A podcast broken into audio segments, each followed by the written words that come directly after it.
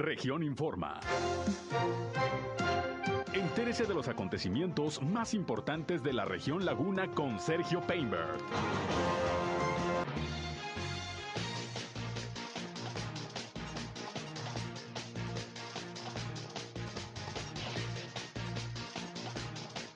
Prodenazas y autoridades federales y estatales firman convenio sobre el proyecto Agua Saludable para la Laguna. Mañana estará en la comarca lagunera el presidente López Obrador para informar sobre este plan presidencial. Presenta Moreliar todo el día sus actividades para el fin de semana. Durango reporta 65 nuevos casos de COVID al día de hoy. Sesiona el Cabildo de Gómez Palacio. Se une Coahuila al reciclatón del CRIT Durango. Esto es algo de lo más importante, de lo más relevante que le tengo de noticias, de información en esta segunda emisión de Región Informa. Gracias como siempre por su compañía. Qué bueno que ya están con nosotros aquí a través de la señal del 103.5 de frecuencia modulada Región Radio. Una estación más del grupo Región, la Radio Grande de Coahuila. Yo soy Sergio Peinbert. Usted ya me conoce. Acompáñenos, quédense con nosotros. Vamos a la información. El clima.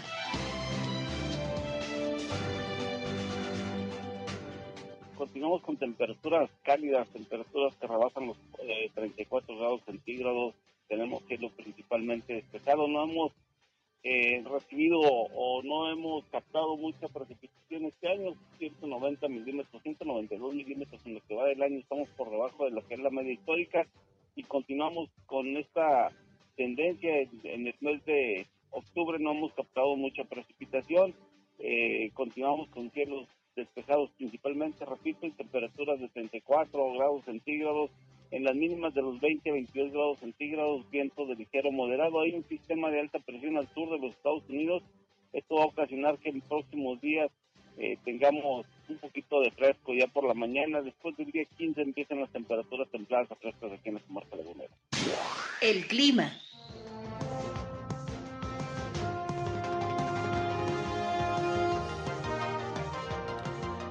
Bien, gracias como siempre por estar con nosotros y también le agradezco a José Abad Calderón, previsor del tiempo de la Comisión Nacional del Agua, como todos los días, el reporte de las condiciones climatológicas. Amaneció un poquito fresca la mañana, ya se va sintiendo el cambio de temperatura, pero todavía calorcito aquí en la comarca lagunera. Ya escucharon ustedes el reporte y vaya, vaya que hemos tenido pues un inicio de otoño bastante caluroso un mes de septiembre con temperaturas hasta de 39 grados centígrados. Imagínense ustedes, para esas fechas generalmente aquí ya, ya está más fresco, pero bueno, irá cambiando el clima poco a poco. Ahí tiene usted el reporte, así andamos el día de hoy. Gracias por estar con nosotros. Les recuerdo que en este espacio, además de informarles, también queremos que entren en contacto con nosotros, sobre todo, sobre todo si tienen algún reporte, algún problema en su comunidad, en su calle, en su colonia, en su ejido, desean la atención de alguna autoridad para resolver los problemas de su comunidad, pues eh, queremos hacer un enlace precisamente entre ustedes y las dependencias públicas en este espacio para que los problemas se puedan resolver. Y nos puede llamar para tal efecto a nuestra línea telefónica 871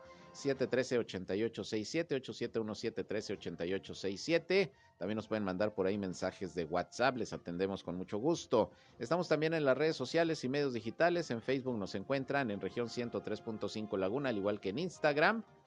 Y estamos transmitiendo en vivo y en directo nuestro espacio noticioso por Facebook Live. Un saludo a quienes nos siguen ya a través de esta red social. Yo estoy en Sergio Peinber Noticias en Facebook, en Twitter, en YouTube, en Instagram y en sergiopeinber.com, mi portal web de información que les invito a visitar. Como siempre, ahí estamos listos para eh, informarles y para que nos escuchen a través de nuestros enlaces en nuestras transmisiones de radio. Así que sin más, vámonos, vámonos con lo más importante hasta este momento de la información.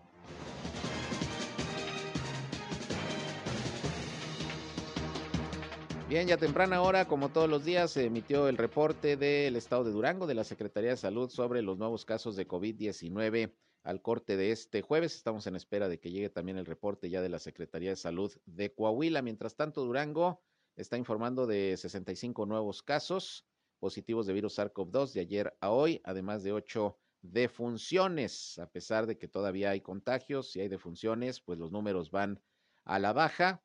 Afortunadamente, por lo que ya desde lunes, como se lo informé, se encuentra la entidad en semáforo epidemiológico en color verde, según lo que determinó ya el gobierno federal a través de la Secretaría de Salud. Alcanza ya Durango con estas cifras, 46.918 casos positivos de virus SARS-CoV-2 hasta este momento, es el dato acumulado desde que inició la pandemia y van 2.897 defunciones. Ese es el reporte del estado de Durango respecto al COVID-19. Y precisamente el día de hoy continuó la vacunación para jóvenes de 18 a 29 años de edad ahí en la expoferia de Gómez Palacio. Desde las 9 de la mañana inició la inoculación, la aplicación de la segunda dosis de Pfizer para los eh, jóvenes y para los de 30 en adelante que están rezagados respecto a la aplicación de la primera dosis también se les ha estado atendiendo. Ahí en la expoferia fue el único lugar que se aperturó en esta ocasión para este proceso. Fueron dos días, ayer miércoles y hoy jueves, más de 12 mil dosis son las que se pretendían aplicar. Y bueno, hasta el momento los reportes es eh, que no ha habido mayor problema, ningún inconveniente en estos momentos con este proceso de vacunación que va a terminar a las eh, cinco 5 de la tarde. A las 5 de la tarde termina el proceso de vacunación o antes si ya no hay gente o después si todavía están ahí haciendo fila algunas personas para la vacunación. Así que Vamos a estar pendientes de los siguientes procesos de inoculación, como siempre le estamos informando. Y bueno, por otra parte, fíjese que pues continúa el problema de los accidentes viales aquí precisamente en Torreón, sobre todo pues en arterias que ya conocemos, que siempre hay eh, percances automovilísticos, no se diga el periférico Raúl López Sánchez, anoche hubo una volcadura ahí, ahorita le doy la información, hubo varios lesionados, el Torreón eh, San Pedro, el Torreón Matamoros, que al parecer se va a implementar también un operativo especial de sobrevigilancia vial en el Torreón eh, Matamoros, en ese bulevar, según la Dirección de Seguridad eh, Pública y el área de, tránsito. Sucede mucho también allá por el rumbo de, de Mieleras, en el bulevar Mieleras. Y bueno, mm, le doy un ejemplo. Ayer precisamente por la noche, aquí tenemos el dato, fue casi a las 10 de la noche, hubo una volcadura más ahí en el periférico Raúl López Sánchez, sobre la parte alta del puente vehicular Santa Fe, en dirección de Torreón a Gómez Palacio. Y bueno, pues acudieron de inmediato los elementos de la Cruz Roja, bomberos, protección civil. Se trata de un automóvil Cirrus, donde viajaba una familia, resultando lesionadas eh, tres personas. María de 44 años de edad, que iba manejando, Sergio de 45 y su hijo de 14. Todos se trasladaron a la Clínica 46 del Seguro Social. Según están informando las autoridades, los peritos del Tribunal de Justicia Municipal indicaron que el automóvil circulaba sobre el periférico con dirección de Torreón a Gómez y cuando llegó al puente vehicular perdió el control, presuntamente porque otro auto se atravesó. Chocó en dos muros de contención, los derribó y luego quedó volcado el vehículo. Seguramente también había algo de exceso de velocidad. El tema es que pues son constantes las volcaduras, sobre todo en los puentes, ¿eh? sobre el periférico. Cada rato ahí se dan los accidentes, sobre todo cuando, cuando los automóviles van de bajada. Manejen de veras con mucha precaución. Es importante que tomen en consideración estas recomendaciones. Y de hecho, déjeme le comento que Alejandro Gutiérrez Amudio, quien es el director de tránsito, dijo que el alcohol, la velocidad y el celular son las tres principales causas de accidentes viales en este 2021. Señaló que en la recta final de este año habrán de redoblar los esfuerzos para hacer frente a ese reto, con la expectativa de que aumentará la cantidad de vehículos en la vía pública durante los próximos meses de noviembre y de diciembre. Admitió que existe el factor de molestia de la ciudadanía entre quienes eh, eh, buscan eh, imponerse frente a la autoridad, pese a no tener razón, o quienes ven los operativos como un medio de recaudación, cuando lo que se busca es precisamente el que no haya tantos accidentes. Y el operativo radar, bueno, pues continúa ahí en el, en el bulevar o autopista, como usted le quiera llamar, Torreón San Pedro. Y bueno, pues la idea es continuar con sobrevigilancia en algunas otras vialidades donde comúnmente se presentan este tipo de accidentes. En fin, pues vamos a estar vamos a estar pendientes. Y hablando, por cierto, de vehículos, fíjese que en el Cañón de Fernández resulta que algunos jóvenes de estos que manejan eh, autos todoterreno, motocicletas, en fin, los llamados racers, bueno, pues resulta que supuestamente tienen un amparo para poder ingresar al área natural protegida del Cañón de Fernández, pues para realizar esta práctica con sus unidades eh, todoterreno. El tema es que, pues esto se había prohibido precisamente para mantener eh, en cuidado el eh, área protegida del cañón de Fernández, sin embargo, pues siguen eh, causando algunos daños. Raúl Villegas, quien es subsecretario de Recursos Naturales y Medio Ambiente allá en la Laguna de Durango del gobierno del estado, aseguró que pues al paso eh, que van los vehículos pues destruyen lo que encuentran, eh, matorrales, animalitos, dice que últimamente hasta una tortuga fue aplastada por uno de los vehículos y bueno, necesitan tener mayor vigilancia, sin embargo no se ha logrado concretar la construcción de algunas casetas pues para tratar de evitar el acceso al cañón de Fernández siguen entrando estos vehículos. Ahora resulta que traen por ahí un supuesto amparo, algunos grupos que se dedican a esta actividad y la autoridad pues algo tendrá que hacer porque sí se está dañando parte del ecosistema de el cañón de Fernández. Imagínese usted, está todo este problema por el tema de agua saludable para la laguna,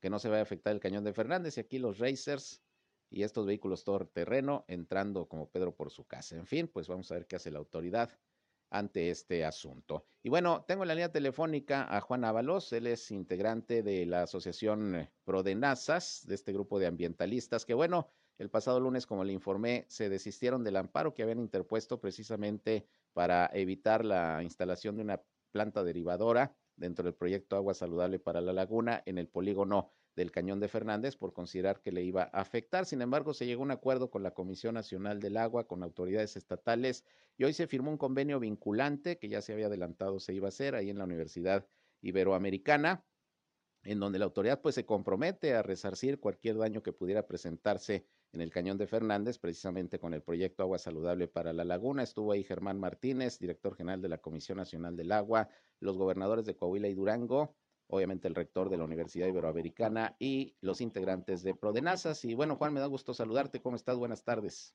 Hola, Sergio. ¿Qué tal? A mí también me da mucho gusto saludarte y a todos los que nos escuchan en tu noticiero. Pues, ¿cómo viste la firma de este convenio? Sí, fíjate, también estuvo el subsecretario Ravindradas, este, de la Secretaría de Gobernación, que él fue muy, este, pues le dio mucho seguimiento a todo esto que, que tuvimos durante las pláticas que tuvimos con Conagua, ¿no? Muy bien este, algo muy importante, Sergio, nos metimos al amparo para proteger al cañón y nos salimos de él también para seguir protegiéndolo. eso siempre ha sido nuestra mentalidad. Nosotros pensamos que la laguna efectivamente necesita agua eh, sin arsénico para beber. Ese no es el tema. Nosotros no estamos en contra del proyecto Agua Saludable. Estamos, estamos en contra de que se afecte el cañón de Fernández. Y como tal, pues así eh, nos llamó al, a, a pláticas la Comisión Nacional del Agua para ver cómo podemos encontrar un punto de reunión.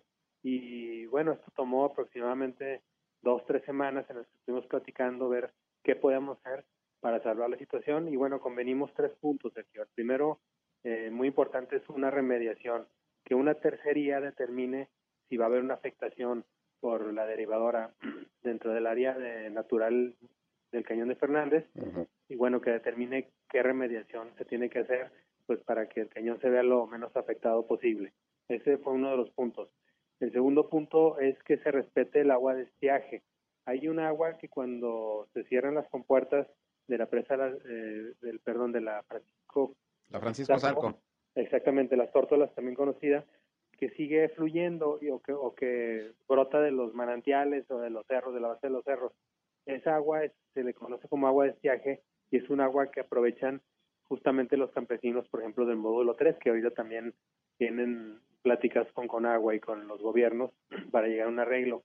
Nosotros ahí coincidimos con ellos, queremos que se respete porque eso hace que el río siga con vida, que fluya agua por, por del agua del estiaje por el río, ¿no? Y pues también al mismo tiempo se beneficien las comunidades. Y por último, Sergio, también llamamos a hacer eh, reserva federal tanto el Cañón de Fernández como el área de Jimulco y el área de la Tierra del Y el Cerro de la India en Mapimí. Entonces, porque ahorita son reservas naturales estatales. Exactamente.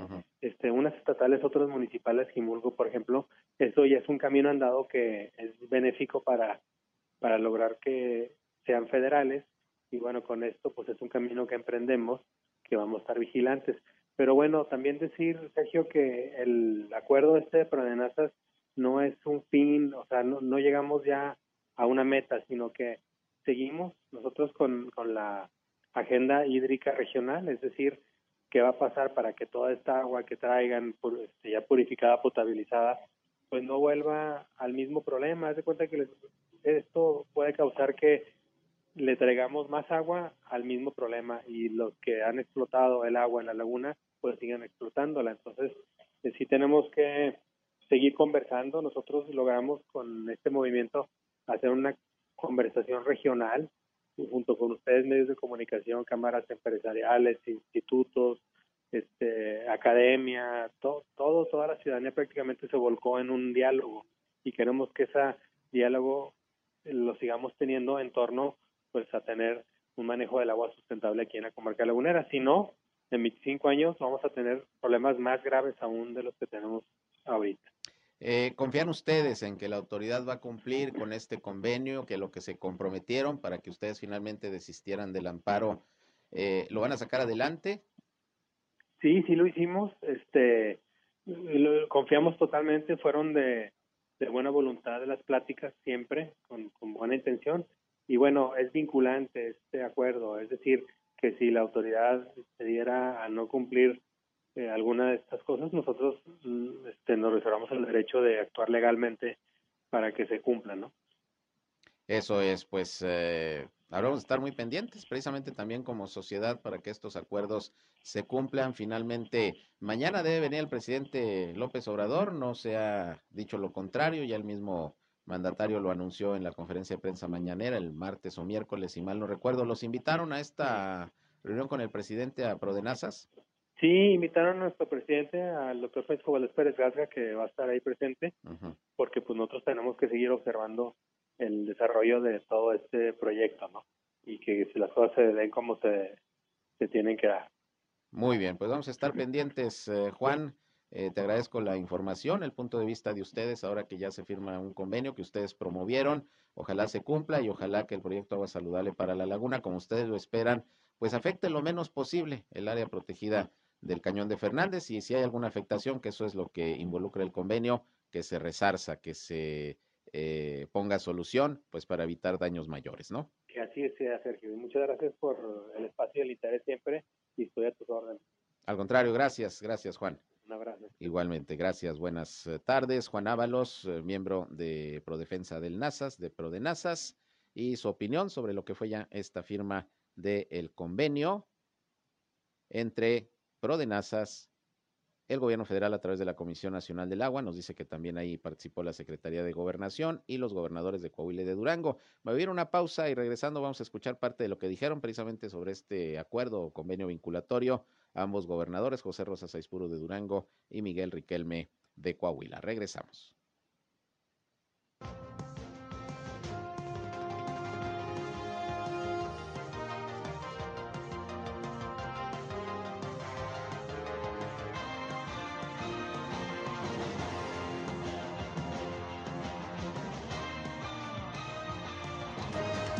Informa. Ya volvemos. Al aire, región 103.5. Continuamos en región Informa.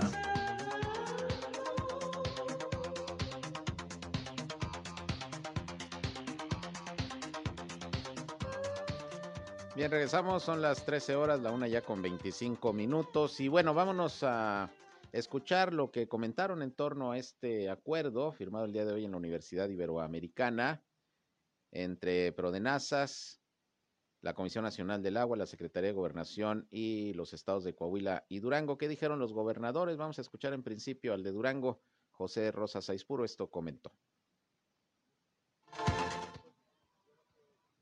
Un día muy importante por, y hay que reconocerle a Prodenazas la eh, apertura, la disposición al diálogo que siempre tuvo y que lográramos eh, eh, coincidencias y, aquí yo reconozco que el trabajo conjunto que hemos realizado con el gobernador, con mi amigo Miguel Ángel Riquelme Solís, ha permitido que lleguemos a estos acuerdos y así como estamos llegando en esto, pues lo estamos trabajando en seguridad, en salud, en desarrollo económico, en conectividad.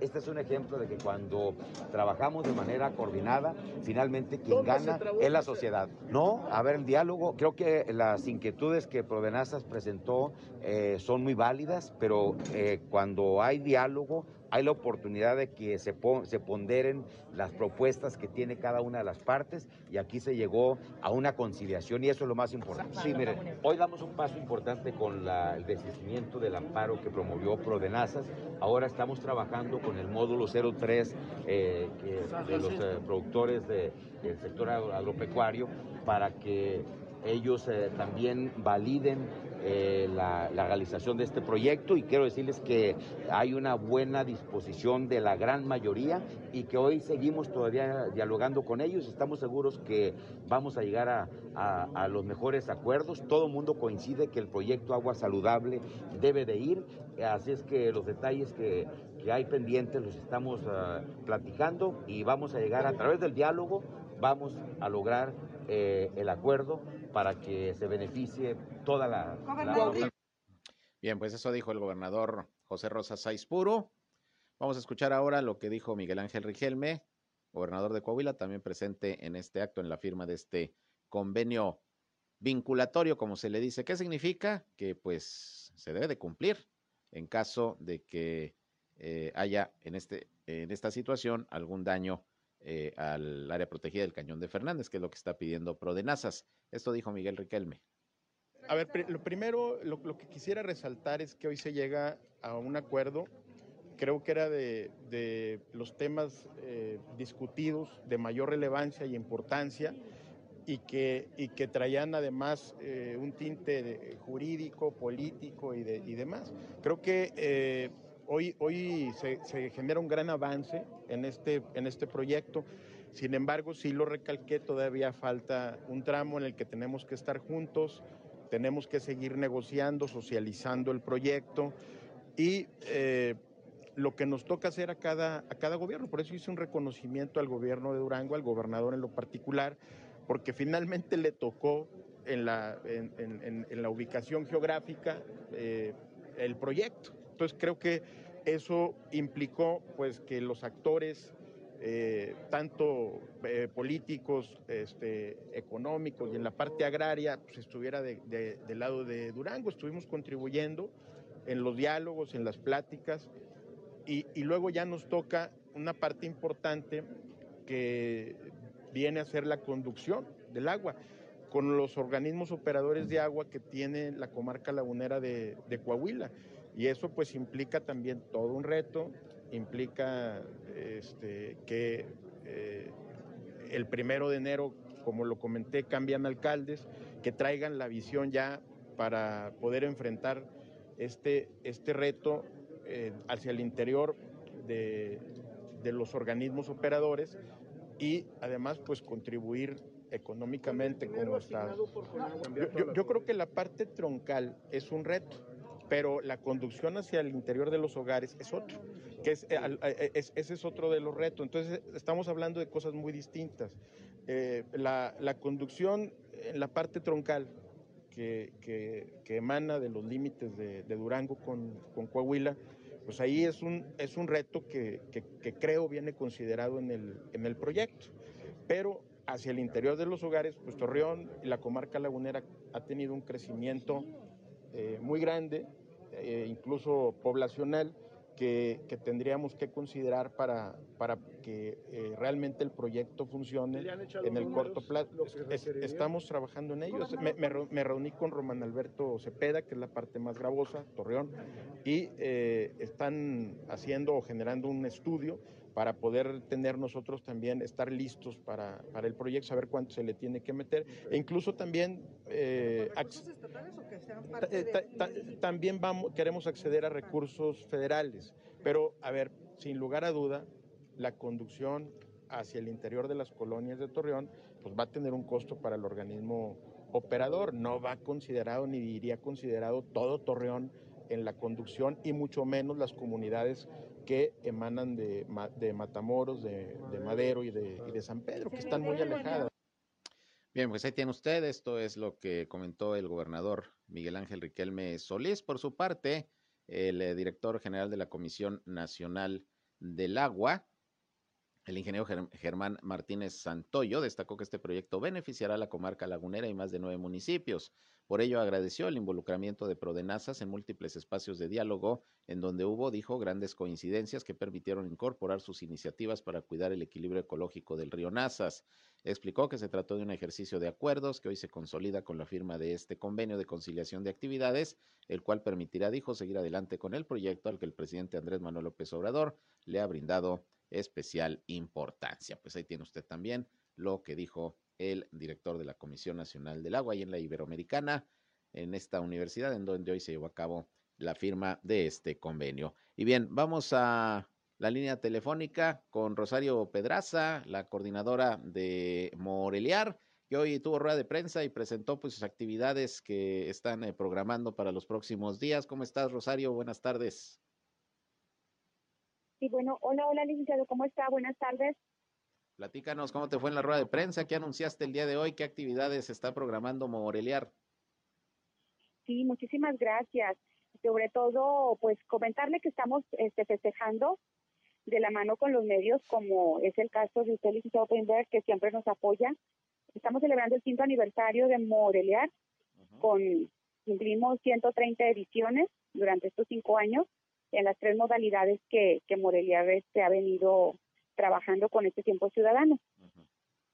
Cinco años ya. Y bueno, ¿qué tienen eh, planeado eh, para, me imagino, festejar de alguna manera, pues este trabajo que sabemos ha sido arduo, a veces eh, complicado, pero que ha sido permanente y ahí está el resultado, ¿no? Siguen, siguen trabajando. Así es, la constancia y la perseverancia es la magia para que las cosas perduren y sobre todo la eh, resistan, porque pues este, esta, esta cuestión de la pandemia creo que fue algo muy atípico a nivel mundial y nosotros, gracias a Dios, seguimos creciendo. Eso es un pulsador de que vamos bien, que seguimos sumando personas. Se le ha denominado la Asociación de Asociaciones, porque en ella este, todos participamos. Este, la doble O de vinculación también se ha logrado. Esa doble O de Morelia significa eso, vincular, unir, sumar, y pues se ha logrado, licenciado. Eso es. ¿Qué tienen preparado eh, de actividades para el fin de semana, me imagino, no? Todo el mes. Bueno. ¿Va a ser todo el mes?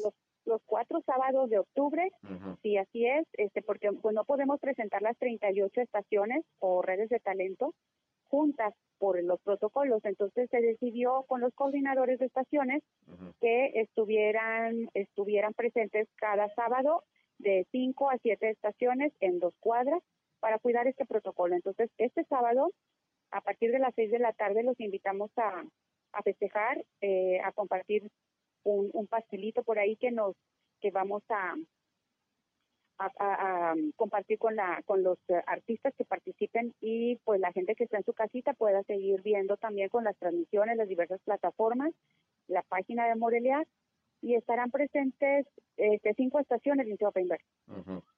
¿Cuáles son? Eh, ¿Qué actividades? Tenemos la estación de danza folclórica, estarán seis grupos muy emblemáticos, muy reconocidos aquí en nuestra comarca lagunera, donde presentarán diferentes estados de la República.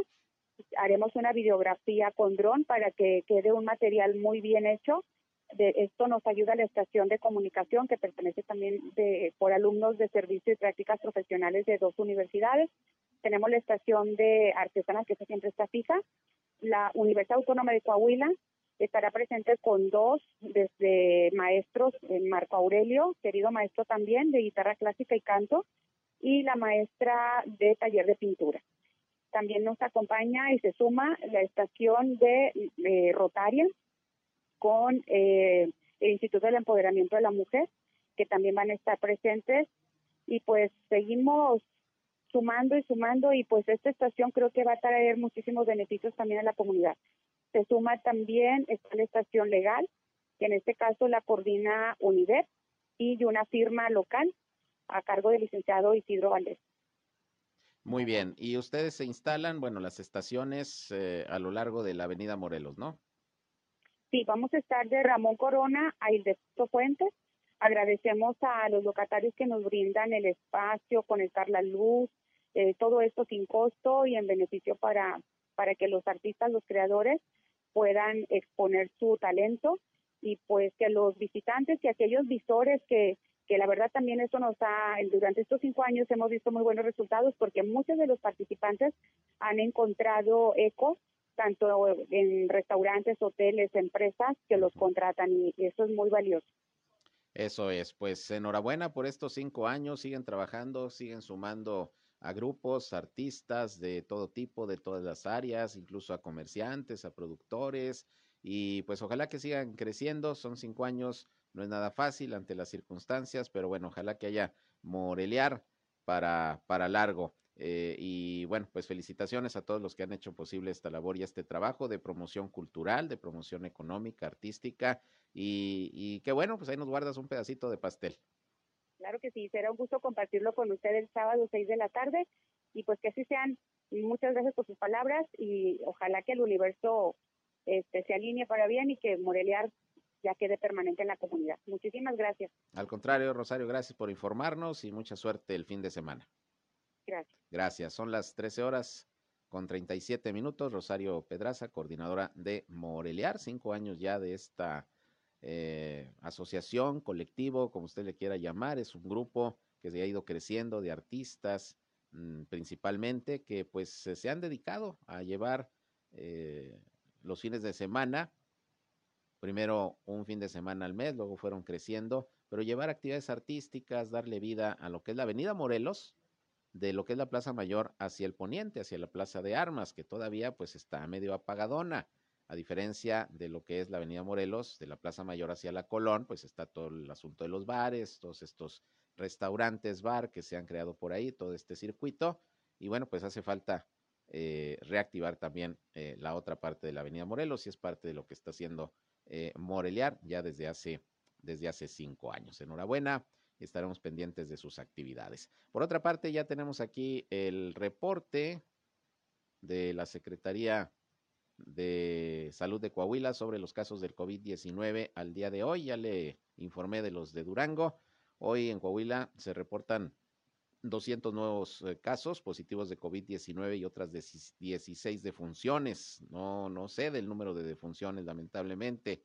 Estas ocurrieron en Acuña, en Jiménez, en Musquis, en Parras de la Fuente, en Ramos Arizpe, en Sabinas, en Saltillo la mayoría y dos en Torreón. De los nuevos casos, también la mayoría son de la capital del estado, 66, 38 Torreón, y luego aparecen de la laguna también San Pedro con 13 casos más, 9 en Francisco y Madero, y nada más, ahora no viene ni Matamoros ni Viesca. Ya con estas cifras está llegando el estado de Coahuila a 92.161 casos positivos de COVID-19 y 7.215 ya son los decesos. Bajó el número de hospitalizados a 181, eran más de 190 el día de ayer, baja a 181, son casos sospechosos y confirmados de COVID-19 y son 65 los pacientes que están en Saltillo, 58 en Torreón, 28 en Monclova, 13 en Piedras Negras, 10 en San Juan de Sabinas y 7 en Acuña. Coahuila se mantiene en semáforo epidemiológico en color amarillo. Esos son los datos al día de hoy de la pandemia en Coahuila, lo que informa la Secretaría de Salud. Bien, nos vamos a ir a una pausa. Antes les recuerdo nuestra línea telefónica 871-713-8867 para que nos llamen, entren en contacto con nosotros, mándenos mensajes de WhatsApp si gustan. Aquí, como siempre, les atendemos. Y gracias por seguirnos en las redes sociales y a través de Facebook Live, en donde estamos transmitiendo en vivo y en directo desde nuestra cabina de radio. Vamos al corte, una con 40, volvemos.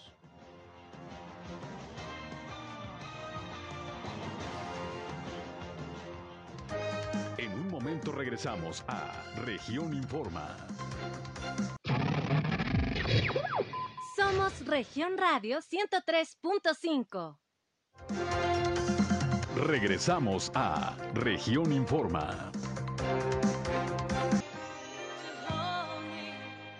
Bien, regresamos aquí a Región Informa, 13 horas, ya la una con 45 minutos, aquí recordando a la reina de la música disco, Donna Summer. Y bueno, aunque no es viernes, pero pues aquí andan muy alegres mis compañeros muy disco se pusieron hoy. Tengo en la línea telefónica Alejandro Gutiérrez Amudio, director de Tránsito y Vialidad en Torreón, que como siempre me da mucho gusto que nos responda a la llamada para platicar con él. ¿Cómo está, director? Buenas tardes. ¿Cómo está, don Sergio? Pues preocupados porque siguen los accidentes, hombre, operativos, recomendaciones, exhortos. Ayer otra volcadura ahí en el periférico. ¿Qué pasa, don Alejandro? ¿Qué te podré decir, Sergio? Pues eh, no, no ponemos cuidado, no ponemos atención, creemos que no suceden las cosas, eh, eh, demostramos que los operativos eh, que tenemos ahorita en función, como es el de la Torre San Pedro, pues ya aquí, llevamos 20 días, no ha habido un solo accidente, pero es como la los agujeros de las mangueras, le tapas uno y te brinca otro. Eh, ahorita estamos en, ya ahorita eh, pidiendo un poquito más de equipamiento en cuestión de, radares y de aparatos de bastón de alcoholemia para implementar también en la Torreón San Pedro, que es la que nos está brincando mucho en cuestión de accidentes. Este, se está trabajando, se está trabajando al 100%. Eh, lo único que hay que pedirle a la ciudadanía es que tengan la conciencia de que los accidentes sí pasan, que los accidentes son y pueden y pueden llegar a ser fatales. Efectivamente, en el caso del operativo radar, ¿lo tienen durante todo el día o nada más en las horas pico, director? Todo el día y toda la noche. Todo el día y toda la noche. Ahorita en la Torreón San Pedro, ¿lo van a ampliar a otras vialidades? No, eh, la siguiente es la Torreón Matamoros. Eso es, donde también pues hay una buena cantidad de accidentes, ¿no? Así es, eh, es donde nos está brincando, vamos a decir ahorita, eh, la cantidad de accidentes y vamos a, estamos eh, proveyéndonos del equipo necesario, ya la autorización por parte de nuestro señor alcalde ya está dada y, y vamos a hacerlo, nada más es cuestión de planearlo y organizarlo como se debe hacer. Las causas principales, según las estadísticas que tienen eh, de los accidentes, ¿cuáles siguen siendo, don Alejandro? Son las tres principales, es falta de precaución, alcoholemia y velocidad. Y en algunas ocasiones, o muchas de ellas, las tres juntas. Pues imagínese el resultado, ¿no? Por eso hasta los fallecimientos que lamentablemente se presentan en estas circunstancias. Ahora, eh, nos dice que se están equipando más. ¿Cómo va a cerrar finalmente la administración en términos del área de tránsito y vialidad, de número de elementos, de patrullas? Tengo entendido que en diciembre se incorporan eh, cadetes de la Academia de Policía a Seguridad Pública. Imagino que algunos irán a tránsito. ¿Cómo van a cerrar, don Alejandro? Eh, sí, a nosotros ya cuando se gradúen nos dicen si algunos vienen para acá. Te quiero decir que ya en esta administración pues ya no nos va a tocar. Ellos se gradúan para los últimos días de diciembre entonces eh, ya no nos va a tocar, pero ahorita nosotros somos 315, 316 eh, elementos aquí, eh, tomando en cuenta también lo administrativo en la dirección. El parque vehicular lo tenemos ahorita arriba del 95%, tomando en cuenta que la gran mayoría tiene cuatro años de uso, pero con excelente mantenimiento y ahorita está en perfecto estado de, eh, se va yo quiero eh, entregarle a la próxima administración eh, muy cercano al 100%. Eso es, y que se dejen patrullas, pues que estén operando, ¿no? Porque luego pasa que cada cambio de administración, cuando llegan las nuevas autoridades, pues ya están para el que los vehículos. Sí, definitivamente, ahorita yo te puedo decir que la patrulla que tú quieras, la que quieras agarrar, ahorita se puede ir a la ciudad de Monterrey, sin revisarla. Así como está, como la arranques, te puedes ir y salir fuera de la ciudad.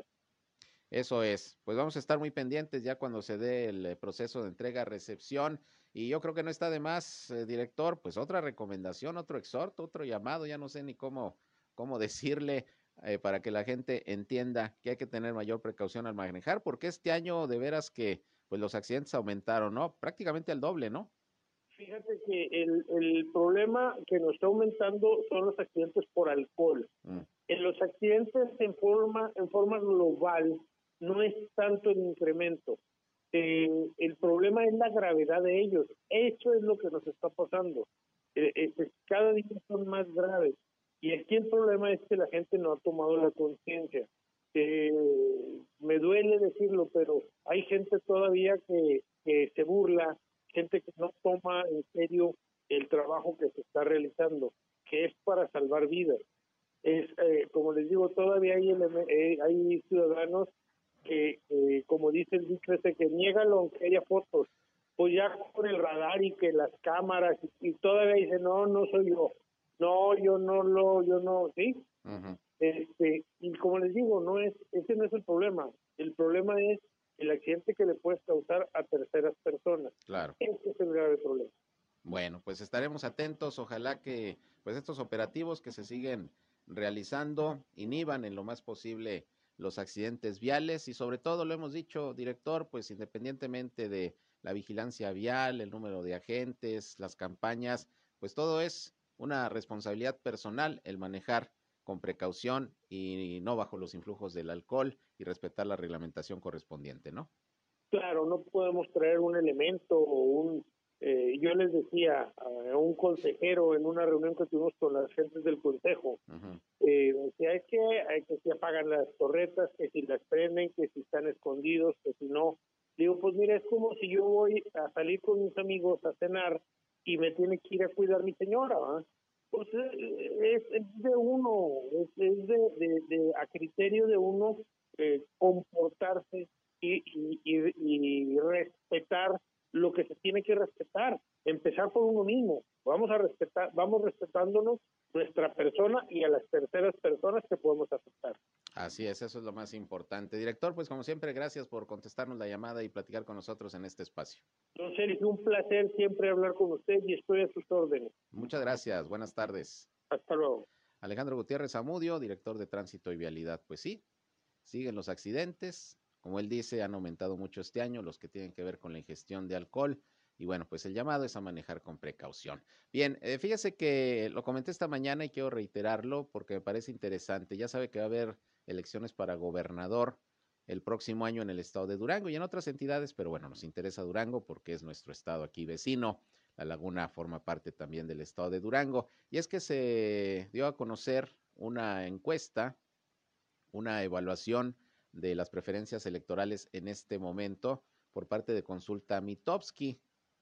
Y bueno, trae datos interesantes. Fíjese que a la pregunta qué partido cree que ganará la elección para gobernador de Durango en el año 2022, bueno, pues eh, déjeme le comento que aparece en primer lugar Morena con 29.2% y le sigue el PRI con el 27.4%, muy por abajo el PAN con 16.7% y bueno, pues los otros partidos prácticamente ni pintan, pero sí hay un 17.1% de indecisos que no saben, no, no tienen información o no quisieron opinar quién consideran que ganaría las elecciones para gobernador eh, el próximo año en Durango por partido. Pero luego se hace la pregunta, ¿qué pasa si participan los partidos en alianza?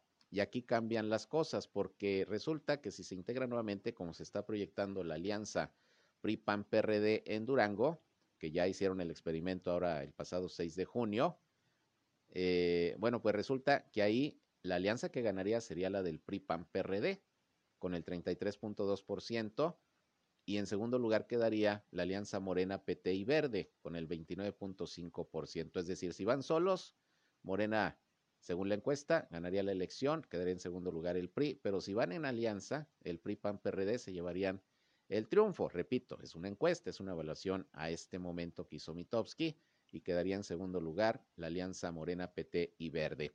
Pero aquí hay un dato interesante, ya se empiezan a barajar nombres de quienes pudieran ser los candidatos por partido o por alianza. Y resulta que aparece en esta, en esta encuesta con eh, las mejores preferencias, tanto por alianza como por el PRI, Esteban Villegas. Usted lo recuerda, Esteban Villegas, que fue el candidato del PRI a la gubernatura hace casi seis años que contendió con José Rosa Saizpuru y quedó en segundo lugar. Si se integrara una alianza PRI-PAN-PRD, según esta encuesta, Esteban Villegas tendría el 25.1% de preferencia de que él sea el candidato, seguido con un 11.9%, muy abajo, la mitad prácticamente del puntaje, por Héctor Flores, que actualmente es el secretario de gobierno de Durango. Luego más abajo, con 9.8, viene Jorge Salum, alcalde de la capital del estado, y con un 5.2% el exdirigente del PRI y diputado local Luis Enrique Benítez. Es decir, si se integrara la alianza, Esteban Villegas aparecería como el mejor posicionado para representar esa alianza como candidato a gobernador. Entre los priistas nada más, Esteban Villegas, pues ahí sí barre porque está con el 63.5% de simpatías de los priistas para que sea el, eh, el candidato abanderado de la alianza. Y ya muy abajo, pues Héctor Flores, Jorge Salom y Luis Enrique Benítez.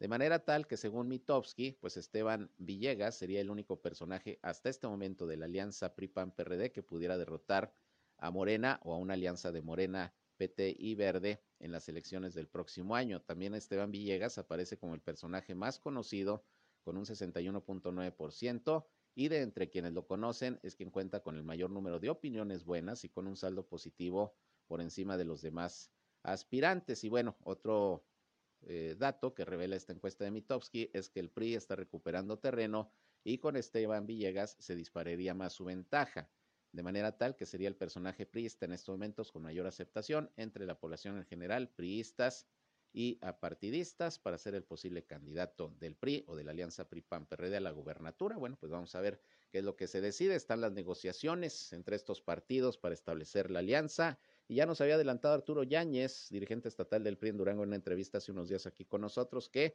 pues van a buscar que sea un priista el que encabece la alianza opositora a Morena en las elecciones del próximo año. En fin, pues esto es un análisis y datos que se establecen en base a esta encuesta, esta evaluación que dio a conocer Consulta Mitowski sobre esto que se va a poner interesante el próximo año, que es la elección para gobernador de Durango. Estaremos pendientes y le vamos a estar informando.